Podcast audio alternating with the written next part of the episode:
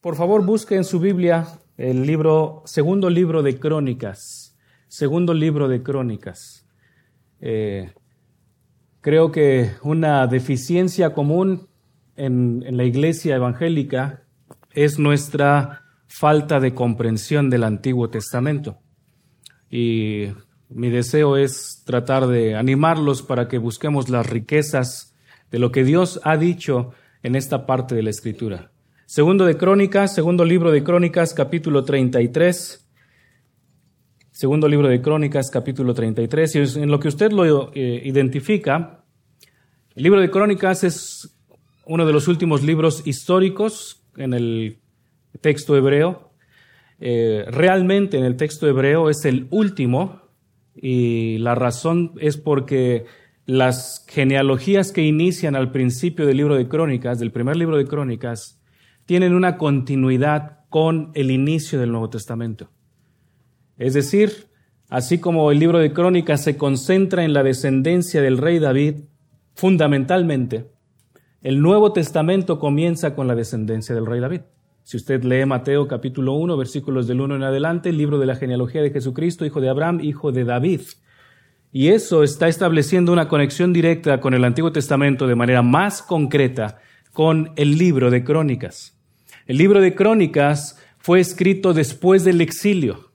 Después de que Judá estuvo en el exilio, en el año 586 fue la última incursión de los babilonios en contra del reino de Israel. Derribaron el templo, derribaron las murallas, quemaron todo lo que existía en el reino del sur, el reino de Judá, y se llevaron a los nobles para lavarles el cerebro, para lavarles la mente en Babilonia.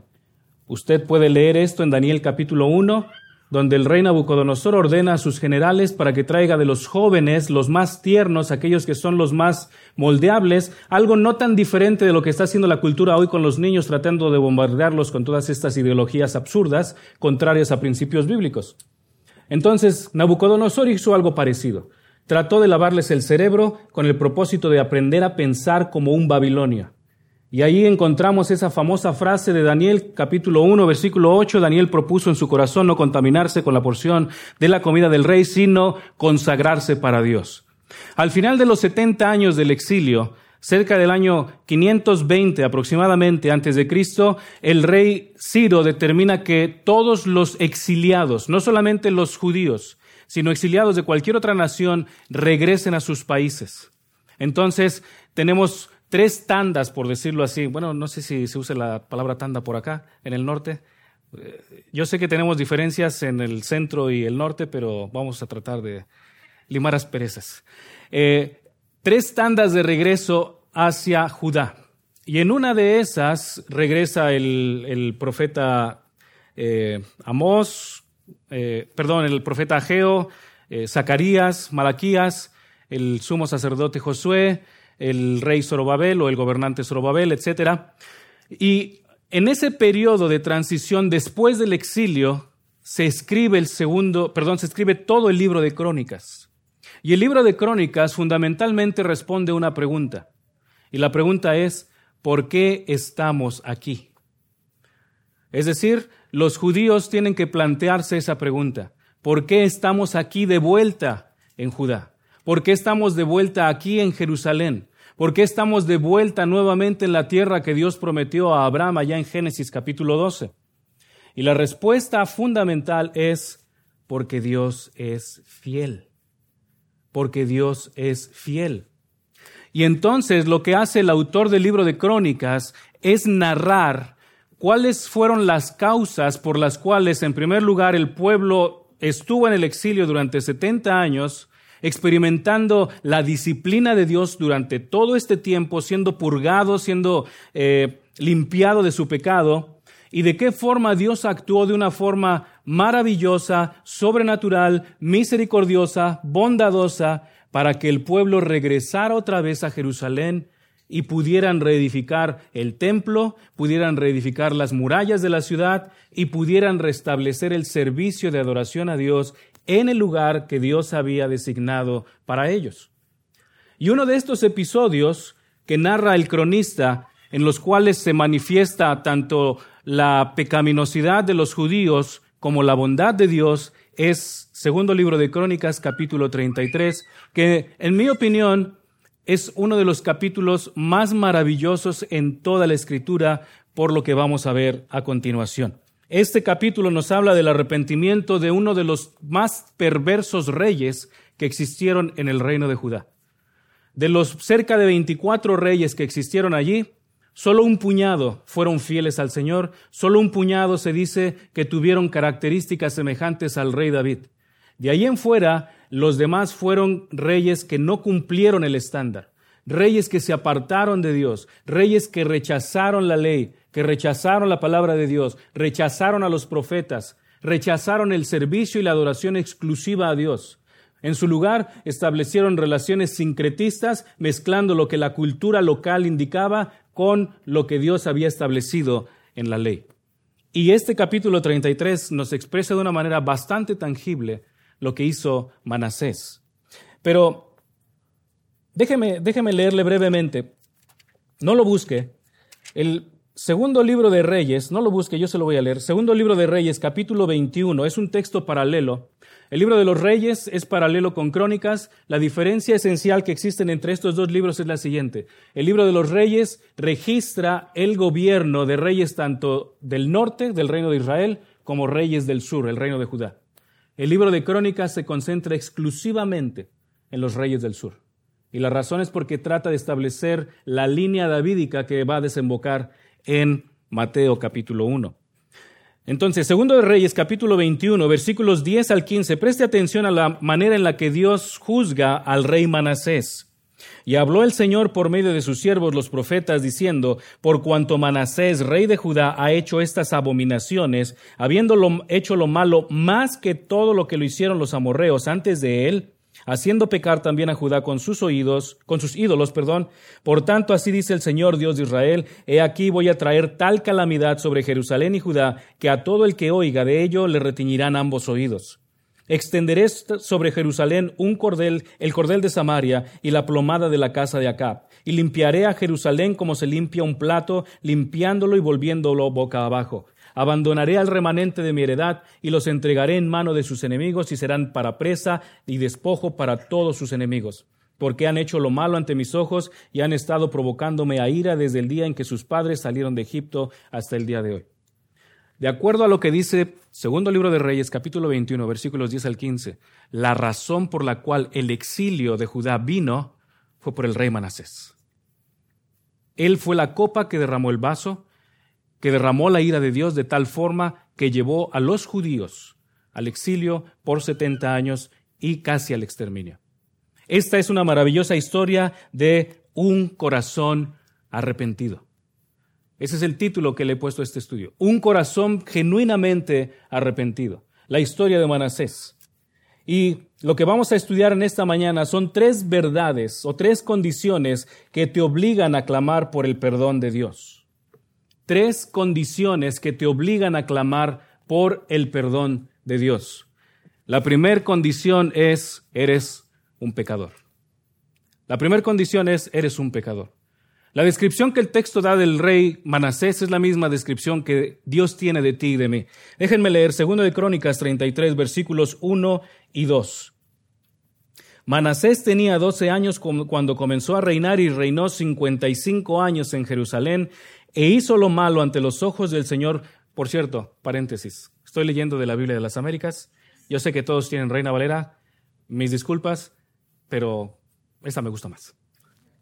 Versículo 2. E hizo lo malo ante los ojos del Señor conforme a las abominaciones de las naciones que el Señor había desposeído delante de los hijos de Israel. El rey Manasés, dice allí, reinó durante 52 años, el rey más longevo, el rey más longevo. Fue el, rey que gobernó por más tiempo, desde el año 697 al 642 antes de Cristo. Antes de él había gobernado el rey Usías. Ustedes recuerdan allí en el libro de Isaías, capítulo 1, en el año del primero del rey Usías. Ah, no, es eh, Isaías, capítulo 6, perdón. Cuando Isaías recibe la visión de la gloria de Dios, está bajo el gobierno del rey Usías. Ese rey Usías reinó durante 52 años y fue un buen rey. Después de él vino Manasés, que reinó 55 años de terribles calamidades. No los 55, pero gran parte de esto. Ahora, observen lo que el texto dice acerca de Manasés. Tenía 12 años cuando comenzó a reinar. Versículo 2, e hizo lo malo ante los ojos del Señor. Esa expresión hizo lo malo se refiere a algo habitual. Constantemente estaba haciendo lo malo. ¿Recuerdan ustedes la descripción que Dios da de la humanidad allí en Génesis capítulo 6, versículos del 1 al 4? Era la intención del hombre constantemente solo hacer el mal. Es la misma descripción que se da aquí de Manasés. Manasés era un hombre dedicado solamente a su ego, a sus deseos, a sus placeres. Y por eso el texto lo describe de esta manera. Hizo lo malo, constantemente estaba desobedeciendo a Dios. La palabra malo significa cualquier tipo de maldad. Cualquier tipo de maldad. Llámense acciones, llámense pensamientos, llámense expresiones, llámense deseos, llámense intenciones. Cualquier tipo de maldad estaban incluidos dentro de esta descripción. Esa era la maldad de Manasés. Su inclinación era al mal, sus acciones eran malvadas, sus deseos eran malvados, sus expresiones eran malvadas, sus palabras eran malvadas. Y hermanos, amigos que nos acompañan, esta es la misma situación en la que estás tú y yo si no conoces a Cristo. Mírate en un espejo y piensa cuáles son tus expresiones, cuáles son tus acciones, cuáles son tus deseos en realidad, porque todo parte de los deseos. Marcos capítulo 7, versículos 20 al 22 enseñan este. ¿De dónde vienen los adulterios, las fornicaciones, las mentiras, los engaños? ¿De dónde vienen? Del corazón. ¿Por qué? Porque del corazón surge todo. Es falsa la presuposición o la explicación que algunos dicen, o inclusive nosotros caemos en esta, en esta justificación. Cuando nos enojamos, generalmente, ¿qué es lo que decimos? A ver, pongamos un ejemplo rápido. ¿Quién tiene hijos de dos, tres años? ¿O cinco años? ¿O quién ha pasado por ahí? Todos casi. Ok. Dígame, bueno, no me lo diga. Solo piensa en esto. ¿Cierto o no? Tendemos a justificar cuando nos enojamos, decimos de la siguiente manera. Me hizo enojar. Delegamos la responsabilidad en la otra persona. Delegamos la responsabilidad en la otra persona. Me obligó a mentir. Es que, es que tú me haces reaccionar de esta manera cuando estamos en una conversación con alguien, teniendo una conversación que a veces se torna acalorada. Es que tú me haces responder, es que tú me exasperas. Esa, hermanos, amigos, es una perspectiva psicológica, no es bíblica. La Biblia enseña, tú te enojas porque hay ira en tu corazón, tú mientes porque hay ira en tu corazón, tú hablas malas palabras porque los malos pensamientos están en tu corazón. Esa es la descripción de Manasés. Versículo 2, hizo lo malo ante los ojos del Señor, cualquier tipo de maldad, disposiciones, pensamientos, sentimientos, emociones, la voluntad misma, las expresiones, las acciones concretas, todo estaba rodeado por esas características de maldad. Y otra vez, si tú no conoces a Cristo, esta es tu situación.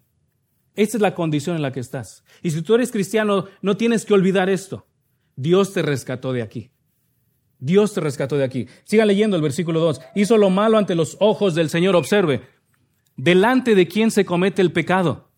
No es delante principalmente de una persona, de una autoridad, de un familiar, de un padre, de una madre el pecado por sobre todas las cosas y principalmente se comete en presencia de Dios.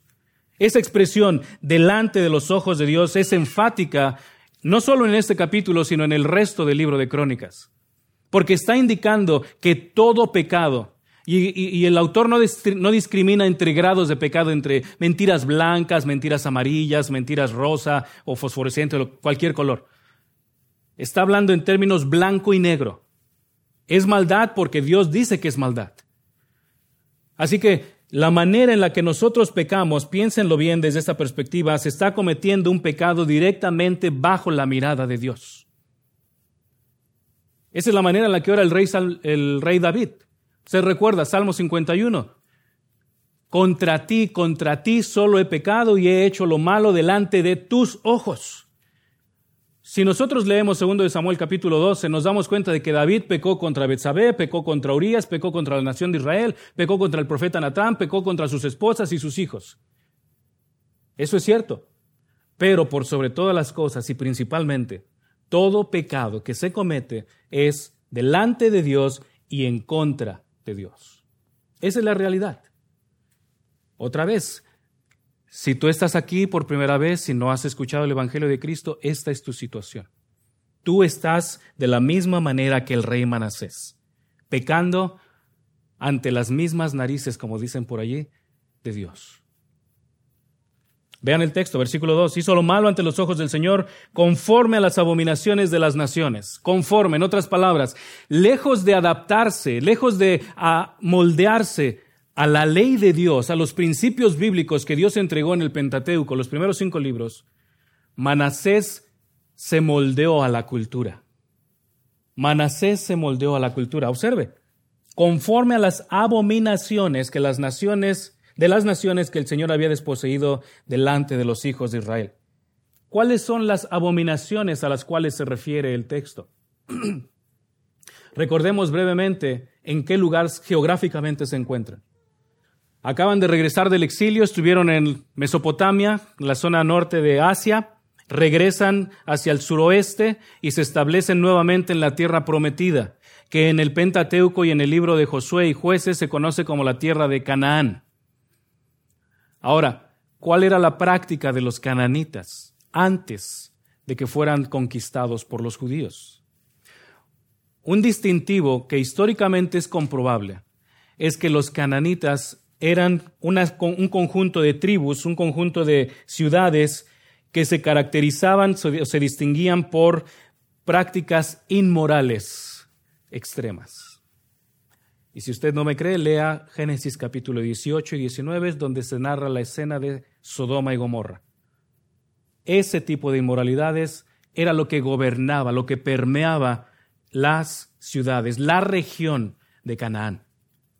Además de esto, eran unos carniceros. No voy a dar las descripciones completas que dice la historia acerca de cómo actuaban los cananeos. Usted puede, lo invito para que lo busque, pero eran unos carniceros hombres despiadados, hombres terribles, que no tenían piedad por ningún ser vivo que se estuviera parando delante de ellos. ¿Y qué fue lo que hizo Manasés? Manasés erradicó a los cananeos, Manasés prefirió obedecer la ley de Dios. Versículo 2 dice, hizo lo malo ante los ojos del Señor conforme a las abominaciones que de las naciones que el Señor había desposeído delante de los hijos de Israel se acopló a su sistema de creencias, se acopló a sus prácticas, se acopló a lo que era socialmente aceptable. Y querido hermano, si tú eres cristiano, tú y yo estamos en el mismo riesgo de adaptarnos a la cultura, de adaptarnos a lo que el sistema está diciendo. Hay que usar el lenguaje inclusivo. ¿Qué, qué, de malo tiene cambiar una vocal? Bueno, eso es en contra, eso es ir en contra de principios bíblicos. La Biblia enseña, Génesis capítulos 1 al 5, cuando Dios creó al hombre, varón y hembra los creó. Simple, punto. Matrimonio igualitario, matrimonio homosexual, eso es contrario a principios bíblicos. Génesis 2.24, dejará el hombre a su padre y a su madre y se unirá a su mujer y los dos serán una sola carne. No que el niño puede elegir hasta que eh, puede definir si él se siente como hombrecito o mujercita, independientemente del sexo físico u orgánico que tenga. Proverbios 22.6, instruye al niño en su camino y aun cuando fuere viejo no se apartará de él. Ese es un texto de advertencia. Si tú dejas que el niño crezca de acuerdo a lo que él quiere, cuando fuere viejo, ¿sabes qué? No le vas a hacer entrar en razón con los principios bíblicos.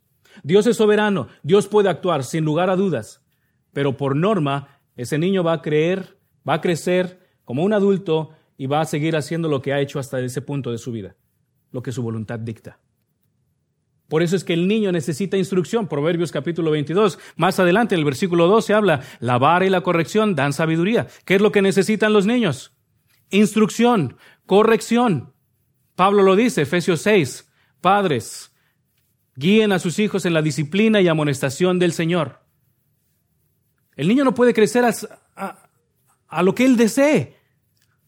Hasta incrédulos saben esto. El rey, el rey, perdón, bueno, es casi un rey. El, presidente de Rusia dice, yo rechazo la ideología de género y el que se le esté lavando la mente a los niños por la siguiente fundamental lógica razón.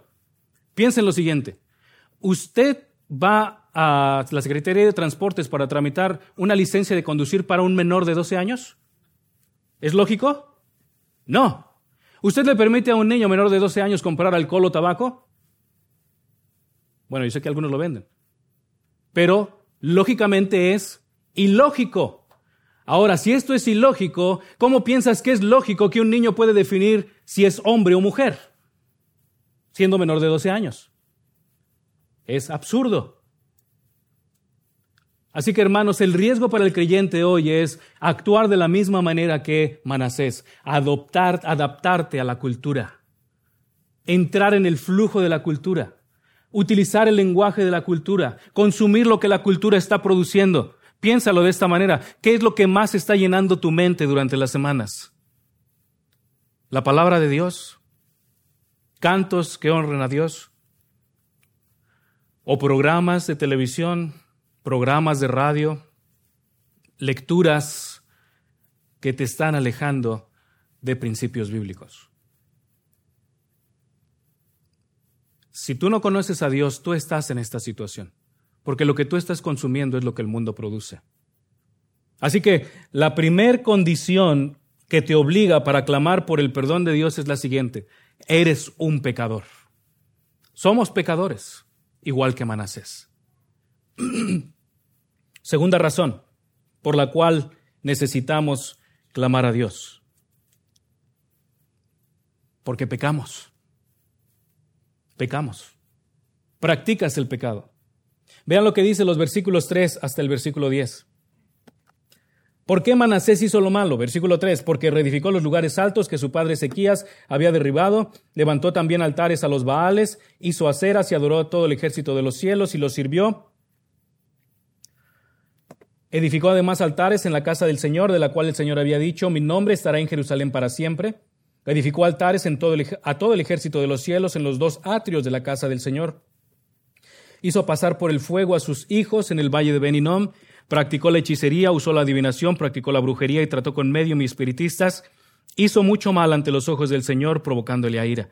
Colocó la imagen tallada del ídolo que había hecho en la casa de Dios, de la cual Dios había dicho a David y a su hijo Salomón, en esta casa y en Jerusalén, que he escogido de entre todas las tribus de Israel, pondré mi nombre para siempre, y no volveré a quitar el pie de Israel de la tierra que yo he asignado para vuestros padres, con tal de que cuiden de hacer todo lo que les he mandado conforme a toda la ley, los estatutos y las ordenanzas dados por medio de Moisés. Así hizo extraviar Manasés a Judá y a los habitantes de Jerusalén para que hicieran lo malo, más que las naciones que el Señor había destruido delante de los hijos de Israel. Y el Señor habló a Manasés y a su pueblo, pero ellos no hicieron caso.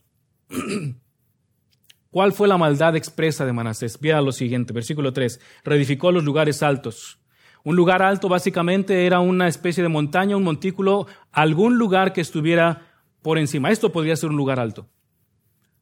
Ahora, ¿qué es lo que se hacía en los lugares altos? Se construían altares.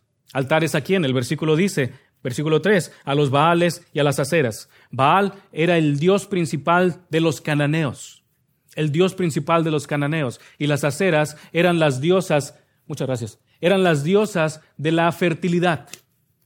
Ellas eran las que producían los granos y los frutos de la tierra.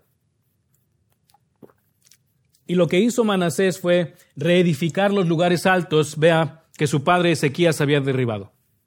Su padre, un siervo fiel del Señor, se esforzó porque la nación de Israel adorara solo a Dios, así que quitó todo aquello que interfiriera en la adoración exclusiva al Señor, pero su hijo, su precioso hijo, que empezó a gobernar a los 12 años, hizo lo contrario, totalmente lo contrario. Eh, si usted lee Segundo de Crónicas capítulos 29 al 32 se va a dar cuenta de lo que hizo Ezequías en beneficio del pueblo de Israel y cómo este Manasés atentó directamente en contra del deseo de su padre, pero por sobre todas las cosas en contra de la voluntad de Dios. Ahora, este acto, versículo 3, reedificó los lugares altos se puede resumir en una sola palabra. La palabra idolatría. Idolatría. Se edificó ídolos, se edificó altares. Y adelante especifica cuáles ídolos. Versículo 4 y versículo 5 dice que son las aceras, los baales. Y en la parte final del versículo 3 observe, adoró a todo el ejército de los cielos y lo sirvió. ¿Quién es el ejército de los cielos? El sol, la luna y las estrellas. El sol, la luna y las estrellas. Parece canción, pero no es así. Adoró a todos los astros.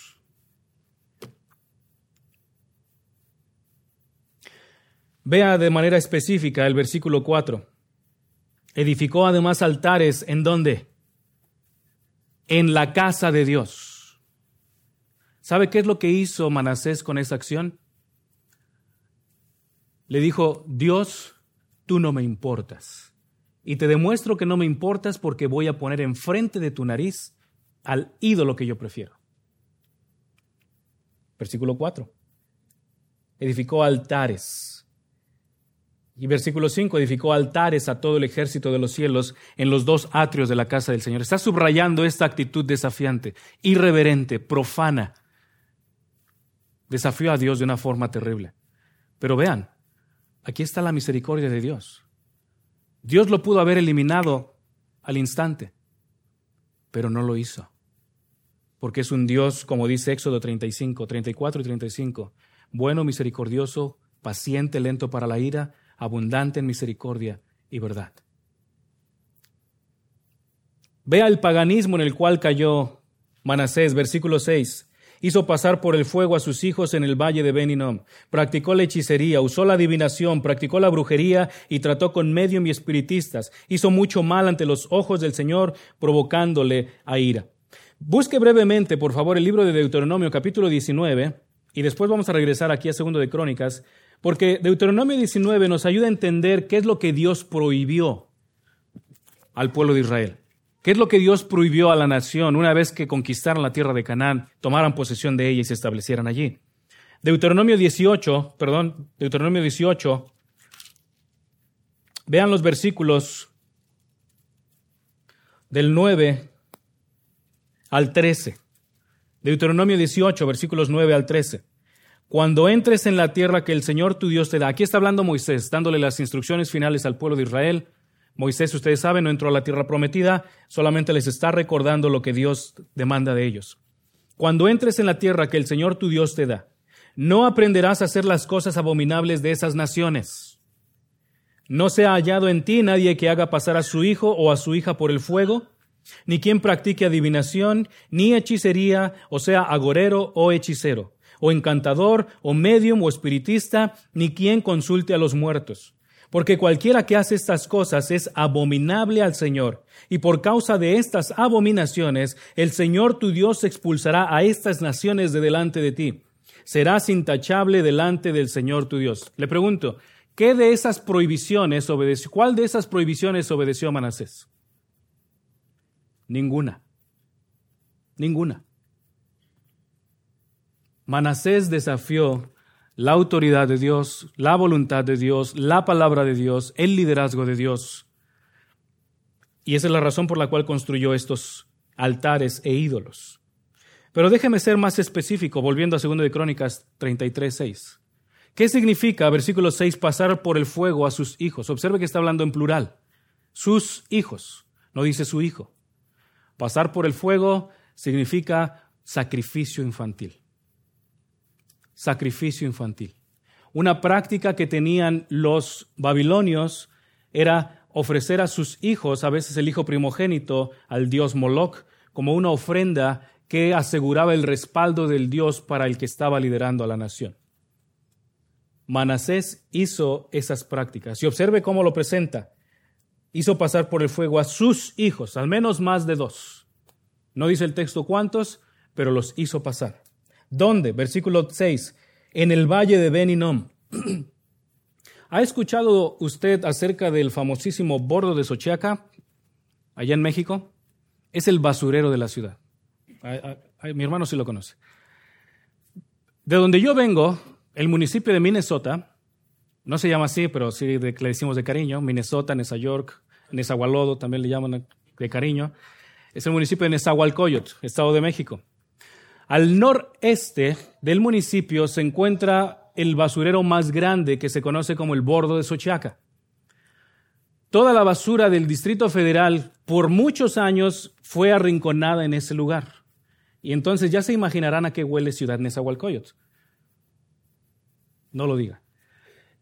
El bordo de Sochiaca tiene la característica de un aroma fétido porque hay animales, comida, todo desecho orgánico está en proceso de descomposición. En Israel existía un lugar semejante que se llama el Valle de los Hijos de Inom o el Valle de Ben Inom. La palabra Ben es la palabra hebrea para hijo. En ese valle se depositaba toda la basura, todos los desperdicios que Israel ya pues eran desperdicios. Entre esos desperdicios estaban los cuerpos de animales sacrificados que no se consumían por completo, carne en proceso de descomposición. Así que imagínense la escena. Un lugar en el cual hay un proceso de descomposición permanente, un lugar, un lugar en el cual hay un proceso de combustión permanente. Todo el tiempo hay fuego, todo el tiempo hay muerte. No es casualidad que el Señor Jesucristo cuando describe el infierno en el Nuevo Testamento se refiere al infierno como un lugar donde el fuego de ellos no se apaga y el gusano de ellos no muere. Es un lugar semejante al Valle de los Hijos de Beninom, porque al haber cuerpos en estado de putrefacción, constantemente hay necrofagia de los gusanos. Así que este hombre, Manasés, sacrificó a sus hijos en el basurero público, al menos a dos de sus hijos. Versículo 6 continúa diciendo, practicó la hechicería. ¿Qué es la hechicería? La hechicería, en el concepto bíblico, se refiere a apelar a los fenómenos naturales o atmosféricos para determinar el futuro apelar a los fenómenos naturales o atmosféricos para determinar el futuro. ¿Recuerda usted que el Señor Jesucristo reprende a los fariseos porque les dice, ustedes ven que el cielo está rojo y entonces dicen va a haber una tormenta o va a haber una lluvia? Bueno, ellos estaban practicando una especie de hechicería. Apelar a los fenómenos atmosféricos, pero piensen lo siguiente, eso no es diferente de lo que usted y yo podemos hacer el día de hoy apelar a fenómenos atmosféricos. Si llueve, si llueve granizo, si la lluvia, bueno, aquí no ha llovido, oramos que el Señor traiga lluvia. Ojalá lloviera, ¿verdad? Pero, pero las personas apelan a los fenómenos atmosféricos para tratar de determinar el futuro. El clima, la lluvia o la ausencia de lluvia también. Observa, el versículo 6 continúa diciendo, practicó la hechicería, usó la adivinación usó la adivinación. La adivinación se refiere a la interpretación de señales o presagiar algo a partir de una experiencia personal. En el metro de la Ciudad de México es bien común que cuando usted entra en alguna de las estaciones va a acercarse una persona a venderle libro de la interpretación de los sueños. ¿Qué significa soñar con agua? ¿Qué significa soñar con fuego? ¿Qué significa soñar con un colchón duro? ¿Qué significa soñar con las estrellas? ¿Qué significa soñar con lo que tú quieras? Eso es adivinación. Pero piensa en lo siguiente. Tristemente, muchos dentro de la iglesia cristiana siguen con ese pensamiento. En alguna ocasión me he encontrado con algunas personas que me dicen, oye, ¿por qué si Dios se reveló en sueños en el pasado, por qué no lo hace ahora? Respuesta, porque eso se convertiría en adivinación. Todo lo que concierne, dice Pedro, en cuanto a la vida y a la piedad, está aquí. Pablo, 2 Timoteo 3:16, toda escritura es inspirada por Dios y útil para enseñar, redarguir, corregir e instruir en justicia, a fin de que el hombre de Dios sea perfecto, enteramente preparado, equipado para toda buena obra. Todo lo que necesitamos para nuestra vida cristiana ya está aquí. No necesitas sueños, no necesitas experiencias, no necesitas visiones, si tú estás apelando a cualquiera de estas acciones, versículo 6, ponle, como dice el pastor Henry Tolopilo, ponle la firma, es adivinación. Adivinación. Y es contrario a la voluntad de Dios. ¿Quieres conocer la voluntad de Dios? Lee la Biblia. Lee la Biblia. El problema fundamental, hermanos, que tenemos como creyentes es nuestra pereza para no leer la Escritura. Amamos más el placer. Nos fugamos, perdemos el tiempo en tantas actividades, acciones, pensamientos, en lugar de ocuparlo en la palabra de Dios. Pero tristemente, tú y yo podemos caer en esta práctica de adivinación, de querer discernir, ay, tuve un sueño muy extraño, ¿qué significará? Eso es adivinación. Versículo 6 continúa diciendo, practicó la hechicería, usó la adivinación, dice además, practicó la brujería. ¿Qué es la brujería? Escuche lo siguiente, practicar artes mágicas de cualquier tipo, blanca o negra. Yo sé que en la actualidad hay muchos grupos que se distinguen, no, yo soy brujo blanco, no, yo soy brujo negro. Pocos dicen que son negros, pero la mayoría dice, no, esta es magia blanca. Ahí en México, en la Ciudad de México, tenemos el famoso mercado de Sonora un mercado donde están los mejores brujos de la ciudad. No le recomiendo que lo visite. Le van a hacer una limpia. Y no precisamente de, de ánimo, le van a limpiar su dinero. Brujería, escuche lo siguiente. Se refiere a, diferentes tipos de encantamientos, diferentes tipos de amarres. ¿Quién no ha leído acerca de los famosos amarres que se pueden hacer por teléfono, por internet? Usted llama al famoso Walter Mercado, digo, él ya no existe, pero algo parecido, y le van a hacer el amarre de su preferencia. ¿Quieres que una chica salga contigo? ¿Quieres que un chico salga contigo? Te prometen el sol, la luna y las estrellas, diciéndote, con este amuleto, con este perfume, con este encantamiento, con este ritual, vas a tener lo que quieres. Yo recuerdo cuando estaba en la preparatoria, hace no mucho tiempo, eh, el jugador más famoso de básquetbol de toda la historia, ¿quién es? Michael Jordan. Michael Jordan. A mí me, llamó mucho la atención escuchar que en una ocasión él decía, ¿sabes qué es lo que yo necesito para ganar todos mis juegos? Y él decía, utilizar mi uniforme de la Universidad de Carolina del Norte. Si yo no, estoy, si yo no llevo debajo del, del uniforme de los toros de Chicago el uniforme de la universidad, no gano. ¿Qué es lo que está diciendo? Es un brujo. Está apelando a un amuleto para que algo suceda. Pero hermanos, tú y yo no somos tan diferentes de esto. Tú y yo tenemos amuletos. Piénsalo bien y vas a ver que tienes un amuleto, que la patita de conejo para la buena suerte, o la oreja, o la oreja del toro, o algo, tus zapatos favoritos, tu ropa favorita, la playera preferida, porque sin esa no, no funcionó bien. Hay algo a lo cual le estamos atribuyendo una actividad poderosa en beneficio nuestro. ¿Y sabes qué? Bíblicamente eso es brujería. Apelar a la buena suerte. Que tengas buena suerte. La buena suerte no existe. La buena suerte no existe. Existe la bondad de Dios, existe la providencia, la buena suerte no existe. Es algo contrario a principios bíblicos.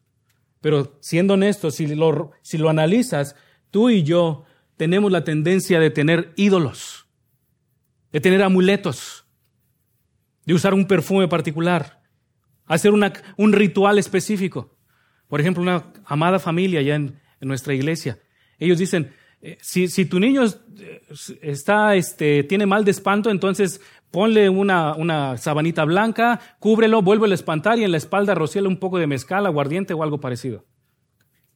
Es un ritual. Es un ritual.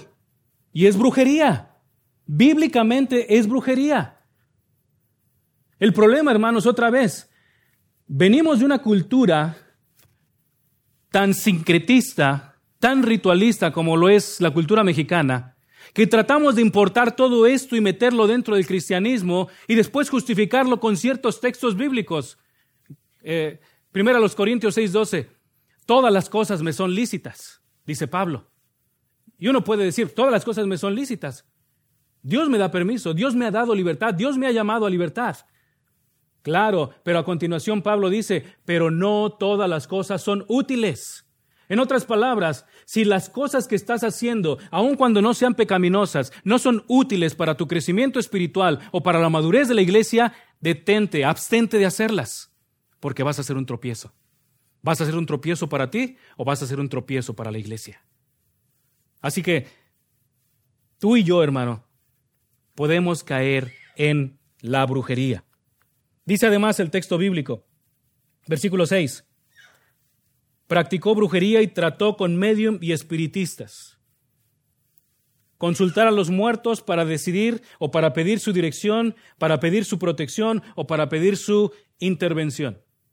Todos los que adoran a la muerte el día de hoy, ahí en México tenemos el santuario mayor en el fabuloso, el fabuloso lugar llamado Tepito, dedicado a la muerte. Y de ahí se ha expandido por toda la ciudad y gran parte de la zona oriente de la Ciudad de México, incluido el lugar de donde yo vengo. Y estoy seguro que aquí los hay. Gente tratando de buscar o tener contacto con los muertos. El famoso mago Harry Houdini era un practicante de esto, mediums y espiritistas. Digo, eso ya fue hace como 100 años. Pero en la actualidad también se puede hacer. Cualquiera puede caer en esto. ¿Quién no ha escuchado hablar de la fabulosa tabla de la Ouija? Juegos entre niños de Charlie Charlie o cosas parecidas que están tratando de invocar a un muerto para pedir su dirección, para pedir su protección, para pedir su intervención de alguna manera. Tal vez tú y yo no lo practicamos de manera directa, pero podemos estar dentro de un círculo en el cual sí se practica. Y es un riesgo para nosotros. Así que lo que este hombre practicó, piénsenlo, no es tan diferente de lo que tú y yo fuimos antes de Cristo. Y aún el día de hoy podemos caer en alguna de estas prácticas. Hechicería, adivinación o brujería.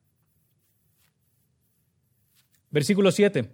Colocó la imagen tallada del ídolo que había hecho en la casa de Dios, de la cual Dios había dicho a David y a su hijo Salomón, en esta casa y en Jerusalén, que he escogido de entre todas las tribus de Israel, pondré mi nombre para siempre y no volveré a quitar el pie de Israel de la tierra que yo he asignado para vuestros padres, con tal de que cuiden de hacer todo lo que les he mandado conforme a toda la ley, los estatutos y las ordenanzas dados por medio de Moisés. Pregunta, ¿por qué el autor está utilizando tres calificativos para referirse a la palabra de Dios? Versículo 8 en la parte final, ley, estatutos y ordenanzas.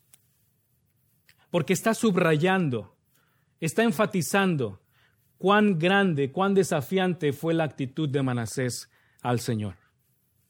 Y otra vez, hermano, tú y yo podemos caer en lo mismo. Tú y yo no estamos lejos de esto. Podemos conceder al mundo y rechazar la palabra de Dios. Rechazar la palabra de Dios. Pero dentro de todo esto, la tercera disposición o la tercera condición que te obliga para confiar o clamar por el perdón de Dios, la encontramos en los versículos 11 al 13. ¿Cuál es la tercera condición? Estás sin esperanza a menos que clames a Dios.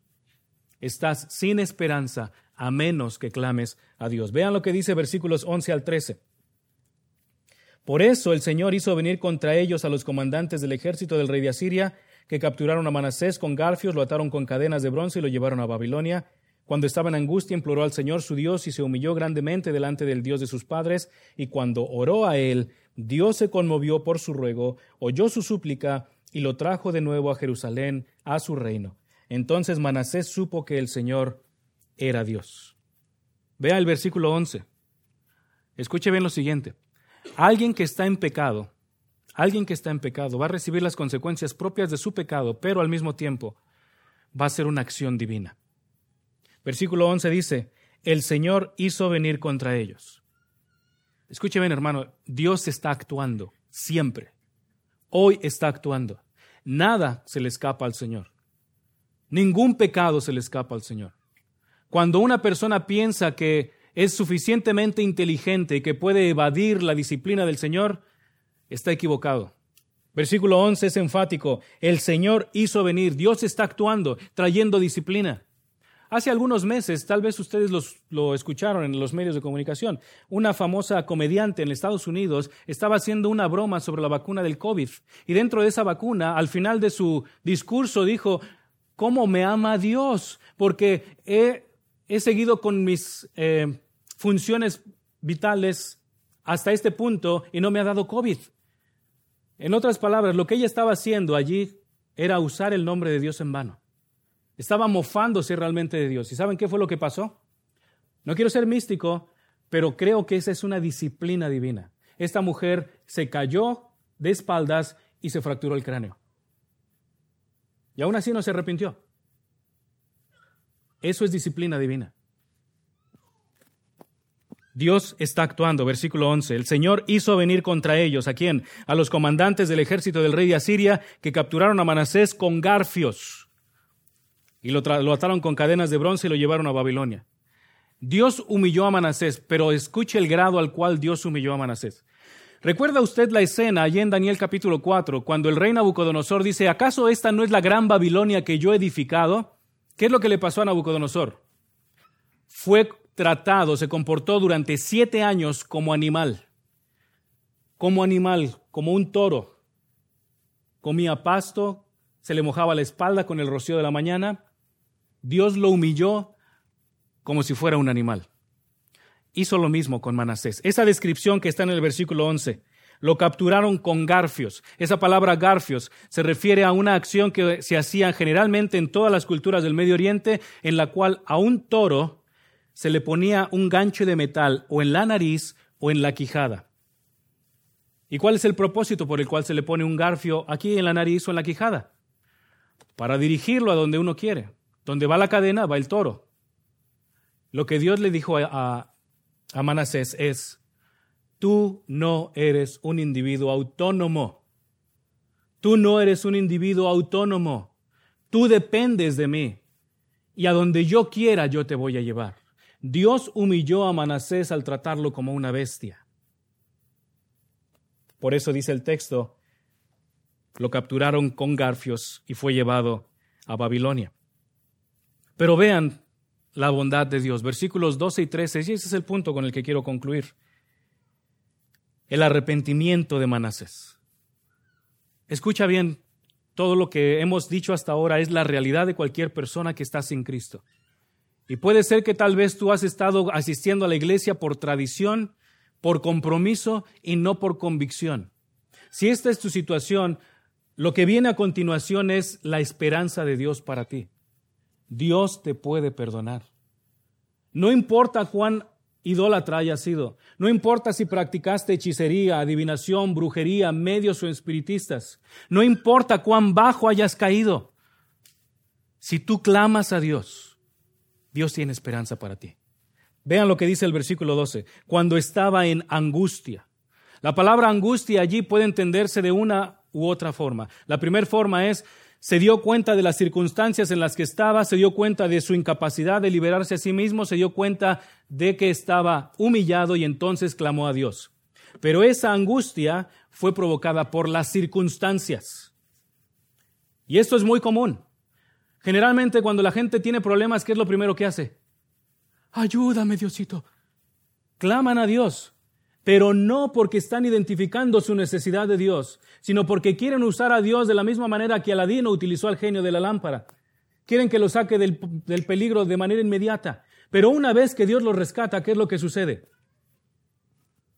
Se apartan de Dios. ¿Y qué es lo que dicen? Yo lo logré. Yo lo hice, por mis fuerzas, por mi fuerza de voluntad. Yo lo hice. La segunda manera en la que se puede entender esta angustia tiene que ver precisamente con una comprensión consciente de su situación. La palabra angustia, en la cual, de la manera que es usada aquí, se refiere a la activación de la conciencia. La activación de la conciencia. Pudo comprender, he pecado en contra de Dios, he desafiado a Dios, he deshonrado a Dios, me he rebelado en contra de Dios. Y debido a esto, entonces clamó a Dios. La angustia de la que está hablando el texto reconoce el pecado personal, reconoce la condición delante de Dios, reconoce su inutilidad para acercarse a Dios, reconoce la incapacidad para librarse de la circunstancia en la que se encuentra, reconoce su impotencia absoluta en términos de lo que dice el Señor Jesucristo en las bienaventuranzas, reconoce su miseria espiritual. Bienaventurados los pobres en espíritu, porque de ellos es el reino de los cielos. Reconoce su miseria espiritual. Eso es lo que está sucediendo con Manasés. Ahora, escuche bien esto, hermano. Esta es una advertencia. Hermanos que me escuchan y amigos que nos escuchan. Vivir en angustia puede llevarte a alguno de estos dos extremos. puede llevarte a confiar en Dios si realmente, si genuinamente confiesas tu necesidad de Dios y suplicas la intervención de Dios para que perdone tus pecados, o puede endurecerte, reconociendo que, o pensando más bien, que Dios no está actuando a tu favor. Hay un riesgo en reconocer la angustia y el riesgo es ser más endurecido. Mi oración es que no suceda esto en ninguno de nosotros, sino que más bien seamos activados en nuestra conciencia y clamemos, Dios, perdóname, porque tú eres un Dios santo, eres un Dios justo, eres un Dios bondadoso, eres un Dios perfecto, y hasta el día de hoy te he rechazado. Hasta el día de hoy me he mofado de ti. Hasta el día de hoy he escupido la cruz de Cristo, pretendiendo que hay otros caminos para el cielo como mi propio esfuerzo o mis buenas obras. Si alguien reconoce su situación delante de Dios de esta manera, Dios lo va a escuchar. Dios lo va a escuchar. Escuche lo que dice a continuación, versículo 12, cuando estaba en angustia, imploró al Señor. Esta palabra implorar significa buscó el rostro de Dios. ¿Recuerdan cuál es la descripción inicial del rey Manasés en el versículo 2? Hizo lo malo ante los ojos de Dios. En otras palabras, se paró delante de Dios y le dijo, tú no eres Dios. Yo soy un Dios, yo soy mi propio Dios. Pero ahora con esta expresión, versículo 12, imploró al Señor significa buscó el rostro de Dios, clamó a Dios, se humilló y reconoció, Dios, tú eres Dios. Yo soy un inútil, yo soy un impotente, incapaz, yo soy nada y te suplico que me perdones. Versículo 12, imploró al Señor su Dios y se humilló grandemente. Esta expresión es sumamente fuerte. Reconoció su incapacidad, absoluta incapacidad, y dijo, Dios, si tú me salvas es solo por tu misericordia, y estoy dispuesto a que tú hagas en mi vida lo que tú decidas. Lo que tú quieras para mí, eso está bien, porque merezco nada, merezco juicio. Pero si tú actúas en mi favor, eso está bien. ¿Recuerdan ustedes la imagen del leproso que vino al Señor Jesucristo ahí en Mateo capítulo 8, se arrodilla delante de él y clama, Señor, si quieres, puedes limpiarme. Está apelando a su voluntad. No está presentando nada de, Señor, si tú me salvas, yo te prometo que yo voy a hacer esto y esto. Está apelando a la sola voluntad de Dios. Es la misma expresión de, de Manasés aquí. Señor, si tú quieres, puedes limpiarme. Esa es la actitud correcta. Esa es la actitud que Dios acepta. Ese es el corazón al cual Dios salva, al cual Dios perdona, al cual Dios traslada del reino de Satanás al reino de Jesucristo. Versículo 13. Y cuando oró a él, Dios se conmovió por su ruego. Cristiano que me escuchas, amigo que aún no conoces a Dios, tú puedes conmover a Dios. No por tu voluntad, sino por el reconocimiento de tu incapacidad, por el reconocimiento de tu bancarrota espiritual. Dios promete que aquella persona que viene con un corazón contrito, que viene a Dios con un corazón humillado, que viene a Dios con un corazón que reconoce que la única alternativa que tiene es la bondad de Dios a esa persona Dios no rechaza. Isaías 66, 2. Todo esto lo hizo mi mano, y así todas estas cosas llegaron a ser, declara el Señor. Pero a este miraré, al que es humilde y contrito de espíritu, y que tiembla ante mi palabra. Si tú no eres humilde, si no tienes un corazón contristado, y si tú estás rechazando constantemente la palabra de Dios, no esperes que Dios te escuche. ¿Te has preguntado por qué en muchas ocasiones Dios no responde las oraciones? No es porque Dios no escuche necesariamente, sino es porque hay pecado en mi vida y porque no estoy dispuesto a obedecer lo que Dios me está mandando. Lo que necesitamos hacer, por lo tanto, es estar doblegados, reconocer que solo Dios es Dios, solo Dios tiene autoridad y Él es el único que puede establecer los términos para nuestra vida. Ahora, una última advertencia. hay dos términos que deben de ser separados porque muy constantemente se confunden. Hay una cosa que se llama remordimiento y hay algo que se llama arrepentimiento. La característica del remordimiento, la característica esencial es que se concentra en la persona y en las circunstancias. Se concentra en las personas y en las circunstancias y nunca se acerca a Dios. El mejor ejemplo de esto quizá es Judas. Judas reconoció que había hecho mal, por supuesto. Judas se sintió mal por haber vendido al Señor Jesucristo, sin lugar a dudas. Judas buscó a Dios, nunca. ¿Qué fue lo que hizo? aplicar justicia personal. Debido a que yo soy culpable, yo tengo que pagar por lo que he hecho, así que voy a ir a buscar un árbol y me voy a colgar de allí. Y se colgó. Y la rama se le rompió y la cabeza se le partió en dos. Mientras que el arrepentimiento no se concentra en sí mismo ni se concentra en las circunstancias. Escuche bien, una persona que se ha arrepentido no le importan las repercusiones que va a tener en su vida lo que busca es el perdón de Dios. Lo que busca es la reconciliación con Dios. Lo que busca es la salvación de Dios. Y la característica esencial del, arrepentimiento genuino es que busca a Dios.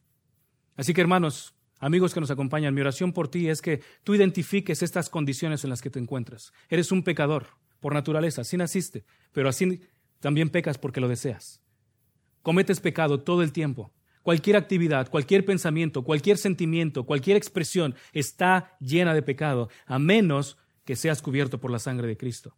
Pero hay una tercera condición. Si reconoces tu bancarrota espiritual, si reconoces tu miseria, si reconoces que eres incapaz de librarte de las garras del pecado, Cristo puede perdonarte. Cristo puede salvarte. La gracia de Dios es suficiente. No hay poder que se resista a la gracia de Dios. Y mi deseo, mi anhelo es que tú quieras clamar a Dios para que te perdone. Oremos. Padre, gracias por tu palabra, gracias por la claridad, la centralidad, la esperanza que nos das en ella, la descripción tan perfecta de nuestra propia naturaleza y cómo necesitamos resguardarnos en Cristo. Señor, te ruego que en tu bondad, si alguien aún no te conoce, reconozca que está camino al infierno a menos que crea en Cristo. Te ruego que tú ablandes su corazón, active su conciencia y clame a Cristo por su perdón. Y te ruego de igual forma, Padre, como cristianos, guárdanos.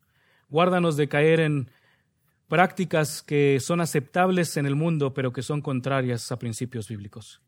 Más bien, Señor, ayúdanos para que constantemente, como dice Pablo, estemos renovando nuestra mente, estemos transformando nuestra mente por medio de la renovación, por medio de tu palabra. Gracias por esta bella iglesia. Te rogamos que la sigas fortaleciendo, bendiciendo, que sigas eh, sosteniendo a los hermanos que están en enfermedad y también que guardes a nuestro querido hermano Eduardo, su esposa y a los otros hermanos misioneros allá en esta reunión. En nombre de Cristo te damos gracias. Amén.